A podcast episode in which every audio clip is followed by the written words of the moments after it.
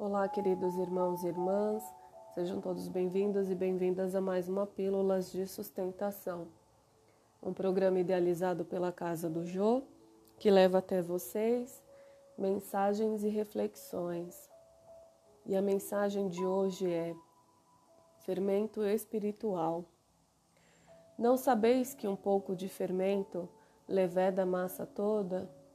Carta de Paulo, que está em 1 Epístola aos Coríntios, capítulo 5, versículo 6. O fermento é uma substância que excita outras substâncias e nossa vida é sempre um fermento espiritual com que influenciamos as existências alheias. Ninguém vive só. Temos conosco milhares de expressões do pensamento dos outros e milhares de outras pessoas nos guardam a atuação mental inevitavelmente. Os raios de nossa influência entrosam-se com as emissões de quantos nos conhecem, direta ou indiretamente, e pesam na balança do mundo para o bem ou para o mal. Nossas palavras determinam palavras em que nos ouve e, toda vez que não formos sinceros, é provável que o interlocutor seja igualmente desleal.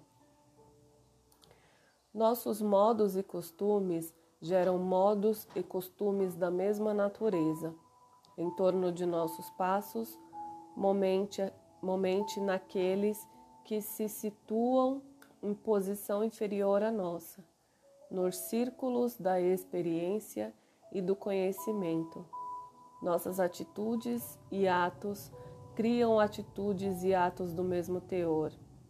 Enquanto nos rodeiam, por quanto aquilo que fazem, que, por, por quanto aquilo que fazemos atinge o domínio da observação alheia, interferindo no centro de elaboração das forças mentais de, de nossos semelhantes. O único processo, portanto, de reformar edificando é aceitar as sugestões do bem e praticá-las intensivamente, por intermédio de nossas ações. Nas origens de nossas determinações, porém, reside a ideia. A mente, em razão disso, é a sede de nossa atuação pessoal, onde estivermos. Pensamento é fermentação espiritual.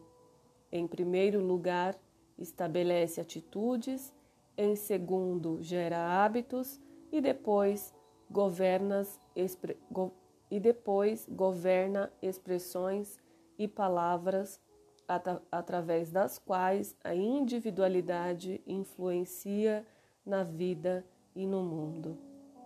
Regenerado, pois, o pensamento de um homem, o caminho que o conduz ao Senhor se lhe revela reto e limpo. Graças te dou, Senhor, por mais este dia e que assim seja.